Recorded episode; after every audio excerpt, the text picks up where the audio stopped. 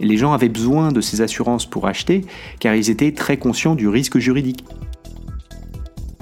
Bienvenue à toutes et à tous dans ce nouvel épisode de Tonalité InsurTech, la capsule. Avec ce format, l'idée est de partager avec vous de manière plus régulière mes réactions ou réflexions sur des sujets d'actualité ou des articles parus récemment. Le tout pour mieux appréhender l'innovation à l'œuvre dans l'assurance. Bonne écoute Cette semaine, je vous propose qu'on se replonge dans les nouveaux risques en parcourant ensemble un article du Financial Times. Il est consacré à la thématique des droits d'auteur dans l'IA et plus particulièrement il s'intéresse aux risques de procès encourus par les utilisateurs de ces technologies et aux offres d'indemnisation proposées par les géants de la tech. L'article s'intitule Les géants du cloud n'offrent qu'une protection limitée aux entreprises concernant les poursuites liées aux droits d'auteur en matière d'IA. Il démarre ainsi. Les plus grandes entreprises de cloud computing du monde, qui ont proposé de nouveaux outils d'intelligence artificielle à leurs clients commerciaux, offrent seulement une protection limitée contre d'éventuelles poursuites pour violation de droits d'auteur liées à la technologie. Amazon, Microsoft et Google rivalisent pour proposer de nouveaux services tels que des assistants virtuels et des chatbots dans le cadre d'un pari de plusieurs milliards de dollars sur l'IA générative, des systèmes capables de produire du texte, des images et du code ressemblant à celui des humains, et ce en quelques secondes. Ces modèles d'IA sont entraînés sur des données telles que des photographies et du texte trouvés sur Internet. Cela suscite des inquiétudes selon lesquelles les titulaires de droits, que ce soit des sociétés médiatiques ou des bibliothèques d'images, pourraient engager des poursuites judiciaires contre des tiers qui utilisent les outils d'IA formés sur leurs données, qui sont protégés par les droits d'auteur. Les trois principaux fournisseurs de services de cloud computing se sont donc engagés à défendre leurs clients commerciaux contre de telles revendications de propriété intellectuelle. Cependant, une analyse des clauses d'indemnisation publiée par ces entreprises de cloud computing montre que les protections légales ne s'étendent qu'à l'utilisation des modèles développés par ou avec la supervision de Google, Amazon et Microsoft. L'indemnisation affichée est un bon coût commercial et laisse penser aux clients qu'ils peuvent utiliser ces outils sans crainte, confie Matthew Sang, professeur de droit à l'université d'Emory. Mais Brenda Long, partenaire chez Luminous Law, euh, dit qu'il est important pour les entreprises de bien comprendre que ces indemnités sont très étroitement encadrées et définies. Google, Amazon et Microsoft ont refusé de commenter, précise l'article les indemnités fournies aux clients ne couvrent pas l'utilisation de modèles tiers, tels que ceux développés par la startup d'IA Anthropic, qui compte Amazon et Google parmi ses investisseurs, même si ces outils sont disponibles pour une utilisation sur les plateformes des entreprises de cloud. Dans le cas d'Amazon, seuls les contenus produits par ses propres modèles, tels que Titan, ainsi qu'une gamme d'applications d'IA de l'entreprise, sont couverts.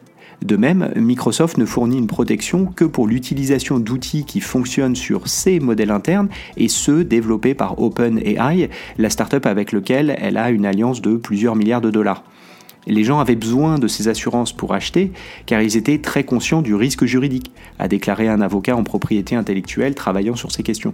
Pendant ce temps, les trois fournisseurs de services cloud ont ajouté des filtres de sécurité à leurs outils visant à éliminer tout contenu potentiellement problématique euh, généré. Les groupes technologiques se sont ainsi convaincus que les cas de violation seraient très rares, mais ils ne veulent pas fournir une protection illimitée pour autant, euh, confirme un avocat. Bien que les politiques d'indemnisation annoncées par Microsoft, Amazon et Alphabet soient similaires, leurs clients peuvent souhaiter négocier des indemnités plus spécifiques dans des contrats adaptés à leurs besoins, bien que cela ne soit pas encore une pratique courante, ont déclaré des sources proches des entreprises de cloud. OpenAI et Meta font partie des entreprises qui luttent contre les premiers procès euh, contre l'IA générative, intentés par des auteurs de renom et la comédienne euh, Sarah Silverman par exemple. Ils se sont principalement concentrés sur les allégations selon lesquelles les entreprises développant des modèles ont utilisé illégalement du contenu protégé par les droits d'auteur pour les entraîner. Les indemnités étant proposées comme une couche supplémentaire de sécurité aux utilisateurs qui pourraient être préoccupés par la perspective de de poursuites en justice, d'autant plus que les premiers dossiers pourraient prendre du temps pour être jugés, créant ainsi une période d'incertitude, a déclaré Angela Dunning, associée au cabinet d'avocats Clearly Gottlieb. Cependant, l'indemnité de Google ne s'étend pas aux modèles qui ont été affinés par les clients en utilisant leurs données internes d'entreprise. Une pratique qui permet aux entreprises de former des modèles pour produire des résultats plus pertinents et spécifiques, tandis que celle de Microsoft le fait.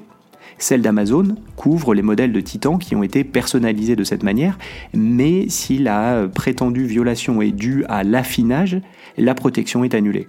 Les revendications légales dirigées contre les utilisateurs plutôt que les fabricants des outils d'IA générative peuvent être difficiles à gagner cependant en rejetant une partie d'une plainte déposée il y a un an par trois artistes contre les entreprises d'IA euh, Stability AI, DeviantArt et Midjourney, le juge américain William Horrick a déclaré qu'un problème était que ce n'était pas plausible que chaque image générée par les outils ait reposé sur, je cite, des images d'entraînement protégées par les droits d'auteur.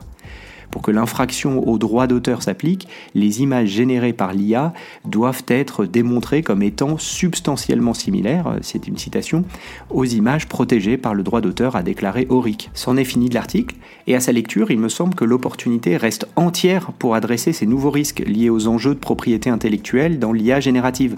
Ça n'est d'ailleurs que l'un des risques que fait naître l'usage massif de ces technologies. Dites-moi dans les commentaires si vous aimeriez que je les détaille plus finement dans un prochain podcast. À voir donc comment les assureurs, peut-être épaulés par des insurtech d'ailleurs, lanceront des contrats d'assurance dédiés à ce risque de propriété intellectuelle pour venir prendre le relais ou carrément remplacer les couvertures très limitées, vous l'aurez compris, offertes par les géants de la tech pour le moment.